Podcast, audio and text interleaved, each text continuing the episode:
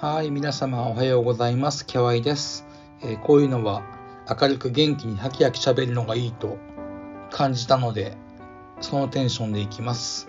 えー、こちらでは初めましてになりますね。今回は自己紹介だったり、えー、見ている指標、それから今後の方針などをお伝えしていきます。ぜひ最後までお付き合いください。あ、その前に、クラブハウスからお引っ越しさせるというか、まあ、すごく気が引けました。申し訳ないです。ほんとごめんなさい。でも、使いづらいというか、クラブハウスだと双方向のコミュニケーションにならないんですよね。その点、スタンド FM、これのことなんですけれども、皆さん他の配信者さんを見ていると楽しそうなんですよね。だから思い切って試すことにしました。クラブハウス、うーん、何でも見切り発車は良くないですね。さてさて本題に入ります。私、キャワイってどんな人か、まあ、それを名乗るところから始めていきます。とはいえ自分語りはそんな需要がないでしょうし、ほどほどにします。えっと、簡単に、そろそろ相場を始めて5年の、5年目、5年が経つのかな、投機家を名乗っております。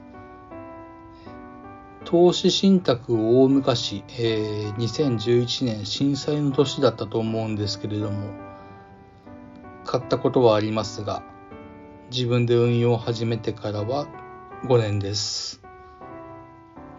最初の2年かな？インデックス投資しかしていませんでした。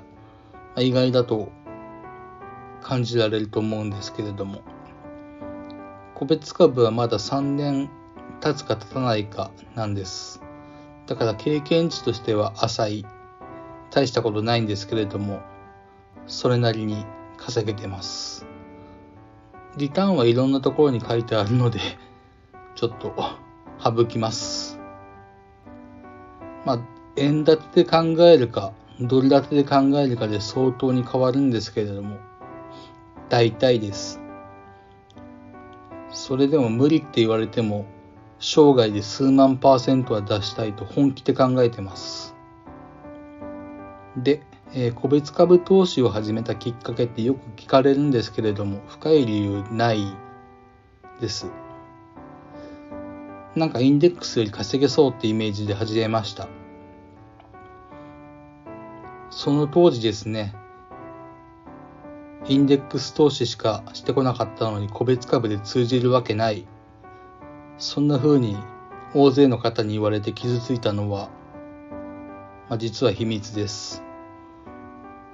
でも実際に始めたら、まあ、聞いてくださっている方びっくりすると思うんですけれども、1ヶ月で30%近く負けました。まあ、当時の要は、ザ、ザがつく金融相場で、何でも買えば上がるって言われてた時なんで、正直そこまでの負けはきつかったです。ああ、やっぱり通用しないんだなぁと。それで全部損切りをしまして手仕舞いしてテクニカルの勉強を始めました。一目均衡表を選んだ理由ってあまり思い出せないんですけれども、当時の浅はかな知識で言えば、まあ、知識って言わないですけれども、多分チャートの右側、つまり先のことを見通せるってイメージしかなかったと思うんですよね。今なら先行スパンって言い方をしますか。他の指標だとそこ、チャートの右側は出ないので、その程度の認識でした。あ、あの、均衡表で一言だけ。このチャンネルでは均衡表には触れません。今後触れません。僕自身は勉強して分析には用いてますけれども、それを公の場で言うと著作権的に多分よろしくない。グレーなんで語らないことにします。分析の結果論、結果としてはお伝えできますけれども、波動論がこうで何がどうでとかはやらないです。えー、っと、長くなりましたけど、自分語りこれぐらいにしますか。えー、運営、運用方針、どっちかな。一応ですけど、米国市場がある日は、夕方にツイッターでアップしているプレビューの補足をする感じで続けていけたら良いかなと思ってます。えー、一時期は専業投資家で時間たっぷりあったんですけど、まあ、今はちょっとゆるゆるワーカー、まあ、兼業なので当然ながら配信できない日は出てくるかなとあとこれから執筆作業なんかも多分始まるのでやっぱできない日は出てくるかもかな。あとは家族がいると家が狭いので単純にやりづらいっていうのはあります。このスタイフなら音声に余計な音や声が入っても編集でカットできるみたいですけれども例えば途中で母の声なんて入ったら恥ずかしいですからクラブハウスを結構神経使ってました。クラハクラブハウスは編集できないので。あとなんだろう。あ時間か。時刻ですね。大体は欧州が開く。欧州市場が開く前後には配信できるんじゃないかなと思ってます。数分。まあ、喋るの下手なんで長くなっちゃうかもしれないんですけど長くて5分からまあ7分程度でコンパクトにまとめられたらと考えております。で、えー、見ている指標や指数ですけれども本当に多い方だと思います。だいたいこの詳しくはこのプロフに全部書いたかな？ですが一応お伝えしますと、ナスダックやダウを始めた指数、それらから半導体指数ですとかビックス、仮想通貨まで結構幅広いです。自称マーケットウォッチャーなんで毎日確認してます。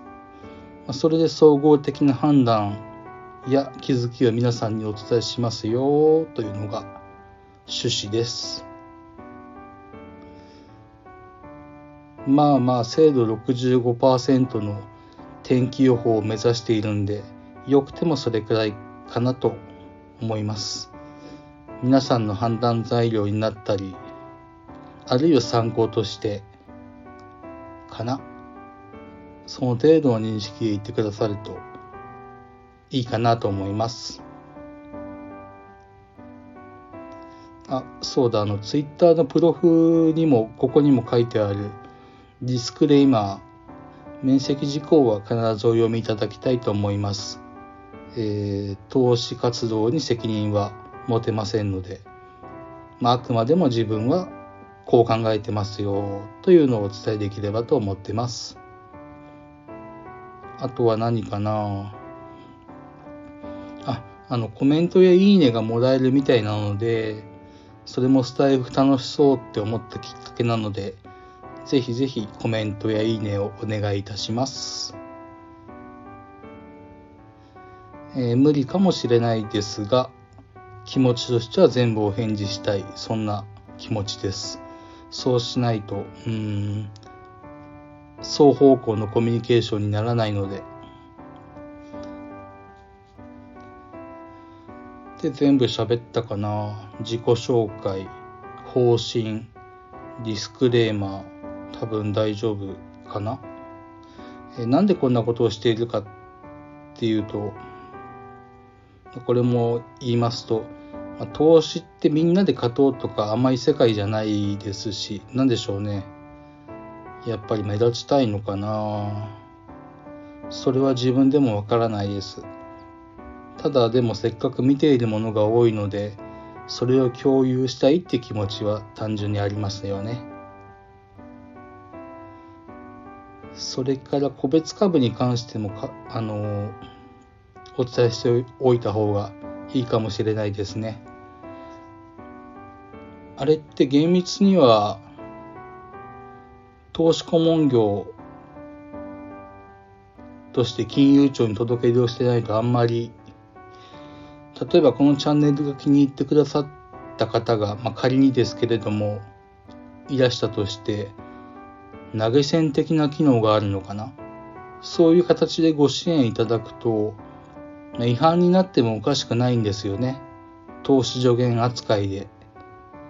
だから個別株投資に強い私なのですが、それは残念ながら配信はできません。